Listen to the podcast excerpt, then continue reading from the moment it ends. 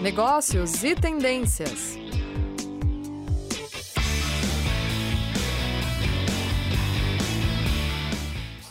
Olá, sejam todos bem-vindos e bem-vindas ao programa Negócios e Tendências. Eu sou o professor José Benedito, sou internacionalista, mestre em educação. Nesse ano estou fazendo parte do programa Negócios e Tendências e, é, sou coordenador aqui da casa, dos cursos de pós-graduação, de cursos na área de Relações Internacionais e Comércio Exterior, e hoje eu tenho a grande honra de dividir esse espaço, dividir um pouquinho do conhecimento da professora Tereza com vocês. Vou apresentar aqui, professora, você para os nossos ouvintes, nossos telespectadores. A professora Tereza, ela é doutora e mestre em estudos linguísticos pela Unesp. É, ela também é coordenadora de cursos na área uh, de letras, inclusive no curso de metodologia do ensino de língua inglesa aqui na Uninter, um curso de pós-graduação. E além disso, ela foi bolsista CAPES na Universidade de Manchester. Então, é uma pessoa muito gabaritada, que é um, uma grande lisonja ter a senhora aqui conosco. Tudo bom, professora? Oi, professor José, muito obrigada pelo convite. É um prazer estar aqui conversando um pouquinho com vocês, falando um pouquinho sobre a minha experiência e sobre esse assunto tão é, atual e interessante que é a globalização, a língua inglesa, né? E, e toda essa toda, todo, tudo que a língua inglesa tem trazido e tem aberto em termos de horizonte para o mundo. Na verdade, nós temos que falar que essa, essa globalização e esse uso da língua inglesa tem aberto e também tem fechado, né? Nós temos aí aspectos positivos e aspectos bastante negativos, né? Que realmente existem e que nós Sim. temos que como professores e como educadores, nós temos que trabalhar para poder é, diminuir esses aspectos negativos e fazer com que os, os aspectos positivos se sobreponham a, a qualquer é, influência que não seja legal, que não seja bacana, que não seja positiva é, dessa língua franca da atualidade, né? Uhum. Então, e, esse, e esse acho que é um problema que a gente tem aqui uh, no Brasil que a gente precisa superar, né? Espero que seja superado num, num futuro próximo, que é a questão da proficiência do Brasil, né? Que a globalização de fato, como você vinha falando, né? Ela conectou mercados, ela conectou pessoas. Hoje mesmo empresas pequenas, grandes, de médio porte, elas estão concorrendo no mercado global, e o inglês ainda é uma barreira para muitas pessoas, né? Independentemente até de classe social, a gente vê aí que o inglês é uma das principais barreiras para negócios, para o desenvolvimento, inclusive, do país. É, isso é isso isso é uma realidade, é uma realidade é, eu acho que assim, a, a, geografia e a distância contribui bastante, sabe, José? Porque se a gente pensar que nós falamos, por exemplo, nossa língua mãe é a língua portuguesa, o português brasileiro, mas que, por exemplo, em Portugal a língua mãe também é a língua portuguesa, só que a, a distância geográfica entre, por exemplo, a Inglaterra e Portugal é muito pequena. Você está na Europa, em qualquer momento que você está em Portugal, você consegue chegar na Inglaterra rápido e barato. Então, a tendência é fazer com que as pessoas se aproximem dos, dos anglofônicos, dos, dos, dos falantes, das pessoas que se comunicam em língua inglesa, não apenas em inglês, como em outras línguas europeias também, e isso vai quebrando barreiras. Enquanto que conosco, nós estamos distantes tanto dos Estados Unidos, é uma distância razoável, quanto da Inglaterra, quanto de outros países anglofônicos, como Nova Zelândia, Austrália, né, Jamaica. Então, o que, que acontece? Fica-se um pouco isolado dos países cuja língua mãe é a língua inglesa, e isso já começa por aí uma, uma certa dificuldade né, em comunicação, em se fazer é, entender e entender esses países. Isso vai gerar uma necessidade, então, muito grande é, é, dos interessados em aprender a língua inglesa que comecem a estudar desde jovens, desde crianças, não é? Porque é, não existe essa aproximação que existe, por exemplo, como eu mencionei anteriormente, com Portugal. Então, muitas pessoas argumentam É, hoje a gente ouve falar muito em educação bilíngue, em colégios bilíngues, para poder desde pequenininho, desde criança, a, a, o aluno já ter contato com a língua. É positivo? É positivo, é maravilhoso. Quebra barreiras é uma maneira de quebrar barreiras para você chegar lá na frente, você conseguir fechar um negócio, ter uma profissão relacionada, etc. É ótimo.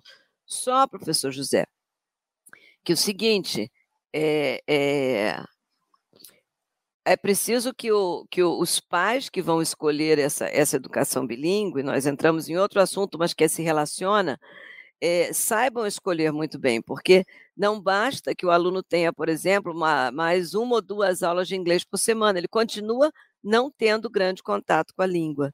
Né? Uhum. Então, e, é, é, é preciso pensar bastante na hora da, da escolha dessa educação para o filho. Né? E daí, uma das grandes perguntas é com, que, com quantos anos eu devo colocar o meu filho para aprender uma outra língua, né? Para uhum. poder lá na frente não ter essa barreira. Olha, José, eu entrei bem novinha. Meus filhos, eu fui falando com eles em inglês bem novo, quando, quando, quando eles eram bem novinhos. Mas a minha irmã, por exemplo, não entrou tão novinha porque ela não queria entrar. Minha mãe ela era mais nova, filho mais novo, a mãe não exige tanto. E, no entanto, ela é fluente em inglês também. Então, o fato de entrar novinho ajuda, mas o fato de não entrar novinho não impede que depois você também adquira fluência. É que né? existe né? de fato esse mito, né? Tipo, ah, não comecei jovem, então não vou não. aprender, né? É, existe e é um mito de verdade. Isso não significa que você não vai aprender. Vai sim. Vai sim. E a, a, muitas vezes a gente ouve o, o, o provérbio, né, o, o, dito popular assim: quando a água bate na bunda, as pessoas aprendem a nadar, não é verdade? Sim. Então é uma linguagem um pouco chula, mas é um ditado popular que a gente escuta por aí. Sim, o que, é que acontece? Não é? Então o que, que acontece? Muitas vezes as pessoas começam mas não tem muita, quando criança, mas não tem muita noção do quanto que aquilo vai contribuir com a vida, com o salário, na parte financeira, na parte cultural, na parte de, de, de crescimento profissional. Então a pessoa para no meio do caminho, porque aprender uma língua, José, exige uma série de atitudes que são, digamos assim, no mínimo trabalhosas. Sim certo? Que no mínimo, no mínimo você vai ter que abrir mão de outra, de pra, alguns prazeres da vida para se dedicar aos estudos. E muitas vezes as pessoas não estão preparadas e não querem abrir mão. Exato. Eu até queria também aproveitar para dividir uma experiência, uma percepção minha. É, eu também comecei a estudar inglês mais ou menos quando eu tinha acho que uns 16 anos, e eu vejo muitas pessoas falando assim: ah, eu vou fazer um curso e ele tem um começo, meio e fim, ele tem, sei lá, dois, três anos de duração.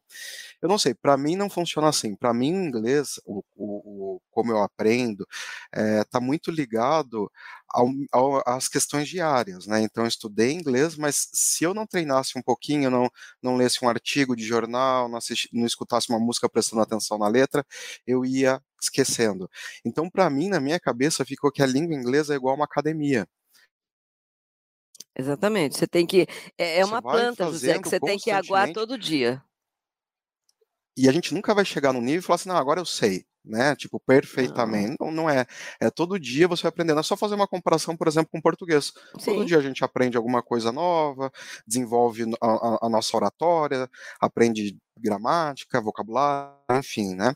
E professora, fazendo aqui uma, um gancho, trazendo uma informação importante para quem está assistindo a gente, é, e fazendo um gancho com o que você tinha dito, né, de Portugal, que é perto da Inglaterra, é, e também fala português, como nós, né?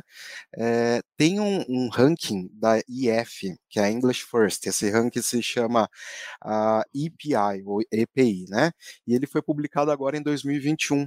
E eu achei engraçado que, assim, Portugal está em sétimo lugar no mundo. Essa pesquisa foi realizada com 112 países e Portugal é o sétimo país que melhor que tem é, é, que tem melhor proficiência na língua inglesa. Só que quando a gente fala, eu separei uns dados aqui também da América do Sul, tá? E a gente está atrás de países vizinhos, a gente está um pouco atrás, porque o Brasil hoje está em sexagésimo, está na posição 60. Só que a Argentina está em trigésimo, a Bolívia está em é, quadragésimo primeiro, Cuba, 43º, Paraguai, 44º, Chile, 47º e Uruguai, 53º. Então, assim, a gente ficou para trás de vários, quase todos os países aqui da América do Sul.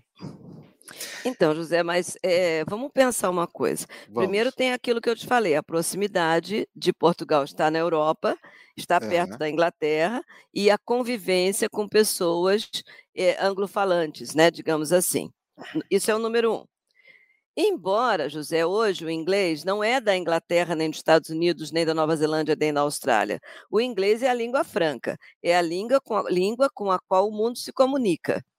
Uhum. Você veja, é, é, se você for ajudar os ucranianos, você vai se comunicar com eles em inglês, não é verdade? Sim. Você vai para a China, é lá, lá na China você vai fazer negócios em inglês. Então, é a língua, não existe mais, digamos assim, não, não se dá mais valor a sotaque, se dá valor à comunicação, porque o sotaque americano, o sotaque britânico não tem valor, porque a língua não é americana e muito menos britânica. A língua inglesa é do mundo. Ah, então, isso é legal. Isso, isso, é uma coisa muito importante para o aluno saber que ninguém vai ficar reparando se ele tem sotaque ou não tem. Uhum sabe? Ninguém. Eu lembro uma vez que alguém falou para mim assim: Ah, professora, você é carioca, então você deve falar, por exemplo, hot dog. Né? Uhum. Porque o carioca usa muito T, ti, né? Falei, pois é, e você é paranaense, você deve falar hot dog. Não é verdade? Então, Sim. cada um com, a sua, com o seu jeito, mas o, o, o, o ideal, o que o está em jogo não é o modo de falar, é a comunicação. É você que escutou e sabe que eu falei cachorro-quente, hot dog. Ponto. É. Então, o fato do inglês não pertencer a ninguém, chegou num ponto que não pertence a ninguém, é do mundo, a importância é tanta que é do mundo, é, é, tem que contribuir de alguma maneira para que as pessoas se sintam mais motivadas a estudar. Uhum. Agora, por outro lado, voltando lá naquele ranking que você falou, nós temos aqui no Brasil alguns fatores que a gente precisa considerar. Por exemplo, José, é, o inglês, o ensino da língua inglesa, durante um bom tempo nas escolas públicas, não reprovava. Olha Era só. um ensino que o aluno entrava e, e, e, ria, brincava, ele queria só ouvir música, ele não estava interessado em falar.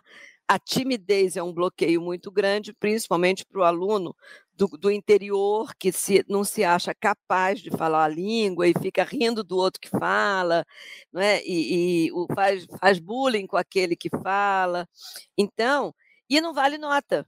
Então, durante muitos anos, esse fato de não valer nota fez com que o nosso aluno da escola pública, principalmente, é, não valorizasse, porque ele não tem maturidade para olhar a língua como algo que vai lhe dar um, um, um, ganho, um ganho financeiro razoável, algo que vai lhe dar cultura, algo que vai, vai, vai digamos assim, contribuir para a ascensão desse ser humano no mundo. Ele gerar não... oportunidades, né? Oportunidades. Então, como ele não tem essa visão, porque ele é criança, porque e como não valia a nota, o que, que acontecia, José? Ninguém estudava. Uhum. Ninguém estudava. Um outro, um outro, uma outra barreira que a, a, fator que impediu muito a língua inglesa de crescer no Brasil foi, é, se relaciona a métodos de ensino. O meu pai estudou inglês lá, meu pai era de, já falecido, era de 1913, ele estudou inglês pelo, pelo método da tradução, que era aquele método que você. É, tudo era traduzido. Ninguém imaginava que um brasileiro é, é, conseguiria pensar em inglês. Não, tem que pensar em português e traduzir. Esse era o método da tradução.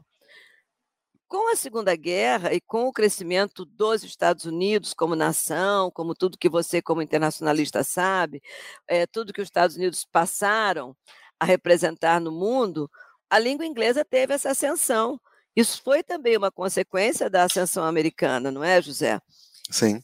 E aí, o que, que acontece?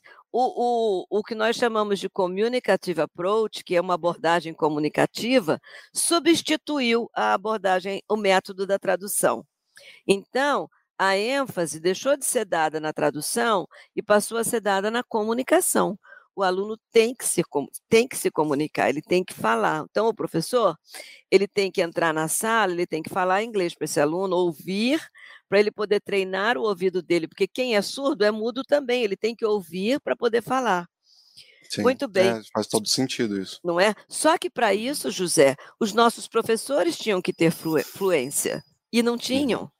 Os nossos professores não sabiam falar, eles sabiam só gramática e tradução. O fato dos professores não saberem falar e só ensinarem inglês sempre, verbo to be e o verbo to have, e gramática e tradução, que- qual foi a consequência disso? Trouxe o quê? Trouxe desinteresse dos alunos, trouxe a falta de fluência para os alunos, porque eles não ouviam, então eles não falavam, e aí, consequentemente, esse posicionamento do ranking lá atrás. Então, para nós avançarmos e termos uma, um posicionamento mais expressivo, significativo no ranking de países que falam inglês, nós temos que começar a ensinar os nossos alunos com professores capacitados. Para começar, os nossos professores têm que saber a- a- dominar as quatro habilidades para poder ensinar o aluno a dominar também, Zé. Porque se você não sabe cozinhar, fica muito difícil você ensinar os outros a cozinhar.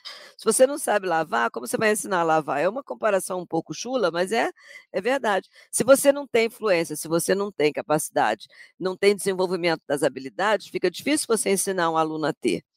Então, é preciso que os nossos professores se capacitem, tanto é que muitas prefeitura, a prefeitura não, não sei, não sei se é a prefeitura ou o governo do Paraná tem mandado vários professores fazer estágio nos Estados Unidos, ficar lá um tempo, voltar e para poder melhorar o ensino das escolas públicas no Paraná.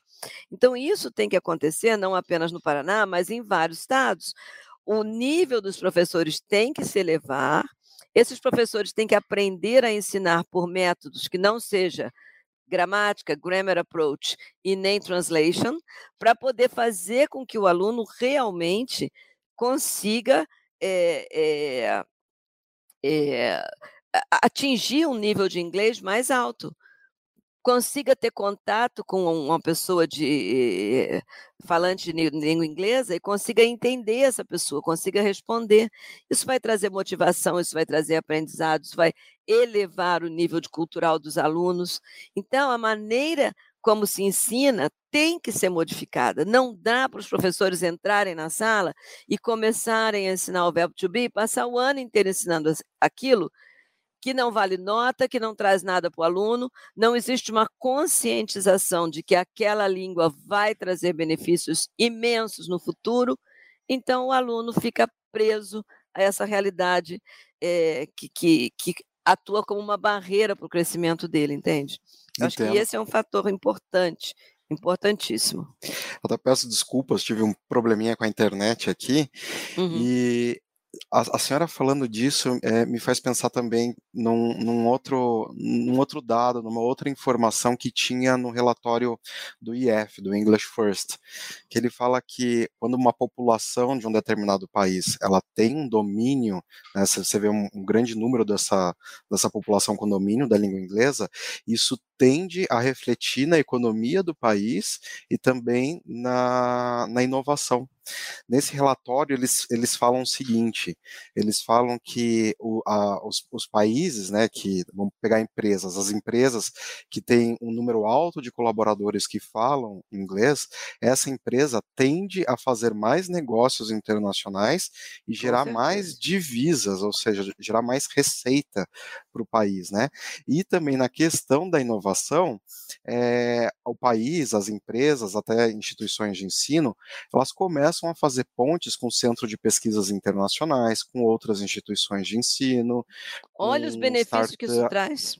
É uma série de benefícios, né? Uhum. Então eu, eu acho, eu vejo que a gente está evoluindo, mas ainda a gente tem um, um caminho longo pela frente, porque, como diz esse relatório, nós estamos em sexagésima, na, na posição sexagésima, né? Então é, tem que melhorar um pouquinho. Mas você acha que esse cenário ele pode se alterar, professora? Eu acho que pode. Prazo? Eu acho que pode. É, não, a, não a curto prazo e nem a longo prazo. Acho que a médio prazo a tendência é melhorar, porque as pessoas vão começar a entender que ensinar. Tudo muda, Zé, na vida. Né? É, e ensinar inglês mudou também. Aquela, eles têm que, as pessoas vão começar a perceber que é, os métodos de ensino de inglês usados é, na década passada, no século passado, ficaram totalmente obsoletos e não, e não realmente não ensinam a comunicação. Então, eles vão começar a. O governo precisa motivar os professores a, a, a se capacitarem cada vez mais para poder, esses, partindo desses professores, os alunos terem realmente um nível de inglês melhor. Estudar inglês antigamente era status, hoje não é, hoje é, uma, hoje é necessidade. Então, uhum. o aluno ele não tem que ir para cursos de inglês ou para o exterior para estudar inglês. Não, ele tem que aprender inglês no colégio que ele estuda, seja esse colégio público ou particular, porque nesse colégio ele tem professores capacitados a ensinar mesmo não é ensinar gramática, porque ninguém aprende uma língua sabendo a gramática da língua, não é por aí. Hum. De modo que esses alunos consigam se, se comunicar. Talvez, assim como existe, existe aí esse intercâmbio para professores, talvez se existisse intercâmbio para alunos, sabe, de 15 dias, de 20 dias, em, em colégios no exterior, talvez essa, se, se o governo conseguisse investir um pouco mais nisso, e selecionar alunos realmente carentes, mas que têm é, vontade de aprender, que são bons alunos e que merecem. Sabe? Eh, são estímulos, né, Zé? Uhum, você é um bom aluno, você é carente financeiramente, mas você é um bom aluno. Então, você vai nas suas férias, vai passar 20 dias estudando numa, numa, num colégio, não estou falando faculdade, num colégio lá nos Estados Unidos para você poder crescer, para você poder abrir seus horizontes. Então, são, são assim, é, ações que vão é, é, capacitar esses alunos, motivar esses alunos, que vão servir de exemplos para que outros também se dediquem. Sabe? Que Isso quem não que quer conhecer. Porque vira um exemplo, né? Vira, vira um exemplo, exatamente. Acaba com a timidez, é, acaba com a vergonha. O aluno Sim. carente financeiramente, o aluno mais simples, assim, de colégio público, ele tem vergonha de falar inglês. Às vezes ele sabe, mas ele tem vergonha. E ele faz bullying com aquele que não, com aquele que, que que, que, que, resolve falar alguma coisa e se exibir, digamos assim. Então, isso tem que acabar. O aluno tem que ter orgulho de, ter, de saber outra língua, ele tem, tem que ter orgulho uhum. de cantar, ele tem que contar para o irmão, para o vizinho, para o amigo, para o parente, ele ganhou uma bolsa e ele foi ficar 15 dias numa escola. E que ele uhum. entendeu, e que ele se comunicou, e que ele viu como é a vida lá. Isso teria que assim ter um, um, um incentivo. Eu estou dando um exemplo de uma maneira de se incentivar o aluno, mas há uhum. várias. Há várias. Há Até várias. mesmo dentro de instituição de ensino superior, no caso, empresas, né? Quando elas, quando elas, passam a criar né, essa cultura, passam a trazer subsídios para que, os, que os funcionários ou alunos também desenvolvam suas habilidades na língua inglesa, a gente começa a criar, né? A gente tem lá o poder público, a gente tem ah, empresas privadas, tem instituições de ensino de todos os níveis, eu imagino que a gente começa a criar um ecossistema, um ambiente, né, propício, um ambiente que estimula o desenvolvimento das, das habilidades em língua inglesa. Zé, pensa num, num, num jovem aprendiz que vai trabalhar numa empresa na qual ele tem que se comunicar em inglês. Pensa se, de repente, as grandes multinacionais dessem chance para um jovem aprendiz se trabalhar e se comunicar como jovem aprendiz dentro de uma empresa grande, sei lá, uma Nestlé, uma, uma Toyota, mas é, são o quê? A Nestlé não é, não é não, a língua da Nestlé não é, não é inglês. A Toyota também não, mas com certeza a comunicação lá dentro acontece em inglês. Então, para um aluno se inserir nesse contexto como jovem aprendiz e começar a perceber quanto crescimento que ele pode ter a partir do momento que ele, que ele domine essa língua. Essa conscientização tem que acontecer na juventude já na infância para a juventude. O aluno tem que crescer é, sabendo que se ele dominar aquilo ali, ele tem grandes possibilidades na vida. Aí ele ganha a possibilidade de fazer um, uma passar um, um fazer um, um, não vou dizer intercâmbio, mas estudar por um tempo numa escola no exterior. Aí ele ganha a possibilidade de fazer um estágio de 20 dias, de um mês, numa, numa empresa em que ele percebe que, que o inglês é importante. E ele tem que servir de, de parâmetro para esparramar, para difundir, para disseminar essa cultura de que, essa conscientização de que dominar a língua estrangeira vai trazer muito benefício para ele. Aí, a partir dali, talvez a mentalidade mude e as pessoas passem realmente e acreditem que podem aprender inglês dentro da escola pública, não precisa ir para a cultura inglesa, para o alumni, para não sei onde, para cursos que são caríssimos. Não que eles não sejam bons, são ótimos, eu fiz cultura inglesa, mas não é a realidade do povo brasileiro, o povo brasileiro não consegue pagar isso.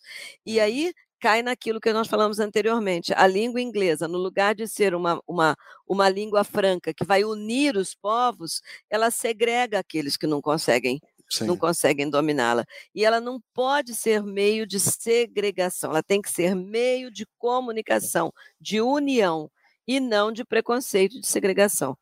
Então, veja como nós temos aí do, uma, uma do, do, dois extremos, né? A gente tem que desenvolver esse positivo e tem que enterrar o preconceito. Sim. Né? Isso sim, que a gente exatamente. tem que fazer. É uma tarefa árdua, sem uhum. auxílio, auxílio governamental, de iniciativa privada. E essas instituições particulares também, é, na verdade, é, eu sei que isso aí talvez pode, possa soar até como um pouco impositivo, mas elas também poderiam distribuir bolsas para alunos que, que realmente mereçam né, Zé? Uhum. Olha, é, eu tive mais de 20 anos, eu tive uma escola de inglês. Era uma escola pequena, só numa cidade, não, não se compara com esses grandes cursos de inglês. E um dia, uma professora disse para mim: Olha, eu tenho um menino de escola pública que tem uma aptidão muito grande para a língua. Eu queria pedir uma bolsa para ele. Eu falei: beleza, manda ele vir aqui me procurar. Ele foi e ele ganhou a bolsa. Naquela época, a minha escola era um centro aplicador dos, dos, de, dos, dos exames da Universidade de Cambridge. O menino estudou, passou nos exames, se tornou um professor. Primeiro, ele entrou como um jovem aprendiz, depois, ele se tornou um professor. E quando eu, eu vendi a escola, esse menino comprou a escola. É dele hoje. Que a escola legal. é dele. Ele comprou hum. a escola. Entende? Ele veio de uma, de uma, uma origem muito simples, muito simples, e conseguiu subir. Então, é, falou, mas quem, quem que foi o avalista para ele comprar se ele não tinha dinheiro? Não tinha avalista. Avalista fui eu. Eu vendi e eu confiei nele. Ele pagou todas as mensalidades e comprou a empresa. Hoje é dele. Então, o, o, a pessoa que muitas vezes vem de família carente, ela não, não é dada a essa pessoa uma, uma oportunidade de crescimento, porque se for dado, eles respondem, eles crescem, eles são honestos, eles pagam, eles trabalham. Isso tem que uhum. partir tanto da, da, da, do governo, né, da iniciativa pública, quanto da iniciativa privada. Tem que mudar essa política. O, o, o, cara não tem. A gente não pode colocar, Zé, tirar da cabeça que ninguém aprende um pouquinho de uma língua. Não. Uhum. A língua, ela é. A língua é, é, um fato social, ela foi feita para. Ela é de todos nós, ela não é minha, ela não é sua, ela não é de ninguém, ela é de todos nós, ela é um fato social. Então, ela não pertence a ninguém. A sua fala é individual, mas a língua é um fato social, ela é social. E qualquer um tem o direito de ter acesso à língua. E se no caso é a língua hum. inglesa que está vigente hoje em dia no mundo, então qualquer um, pobre, rico, qualquer pessoa tem que ter o, tem que ter o direito de ter acesso a essa língua, porque desse acesso, dessa, desse domínio, depende muito o crescimento da pessoa e do país, né, Zé? Sim, exatamente. E do país, e outra... das pesquisas, como você falou, da inovação, de tudo isso. É, e nosso tempo está acabando, mas só também comentar, né? A, a gente, isso, é, não estou trazendo dados científicos, mas algo que eu já presenciei muito na minha vida. Quando você resolve aprender uma língua estrangeira, né? Vamos colocar qualquer uma, não significa que você está deixando para trás a sua cultura, que você quer ser de outro hum. país, que não significa nada disso. E às vezes eu, eu já me deparei com pessoas que têm essa mentalidade um pouco fechada, sabe? É, em uma analogia, Bom. Zé, quando você tem um filho, você ama aquele filho. Quando você tem o um segundo, o fato de você ter o segundo não faz com que você ame menos o primeiro. Você ama o primeiro e ama o segundo. Quando você tem o décimo, você ama de 1 a 10. É exatamente igual. O fato de você dominar uma língua não significa que você deixe de. o teu patriotismo diminua. Claro que não. Uhum. Claro que não. O coração, digamos assim, que representa, no caso, o amor, ele, ele tem espaço para todo mundo, Zé. Sim. Não é verdade? Então, é, é, isso é um, também um mito, uma, uma, uma visão totalmente equivocada da coisa. É. Bom, mas que pena, eu estava adorando a conversa, mas nosso tempo acabou. Professora Tereza, gostaria muito de agradecê-la, foi uma honra. É ter você aqui com a gente. Gostaria de agradecer a todo mundo que assistiu a gente também. E uh, isso, né? Vocês podem procurar a gente, é, pode procurar o Ninter, saber mais dos nossos cursos em uninter.com. Tem o curso de metodologia do ensino da língua inglesa, outros cursos na área de linguística, temos os cursos na área de comércio exterior, de relações internacionais, enfim. A Uninter hoje, em pós-graduação, são 24 áreas. Então, mais uma vez, obrigado, professora Tereza, obrigado mesmo de coração. E eu espero a gente ter mais oportunidade de conversa no futuro. Se Deus quiser, José, toda vez que precisar, à tua disposição. E só complementando a sua fala, a Uninter hoje tem uma escola de línguas, né? Ele tem também uma graduação em língua inglesa.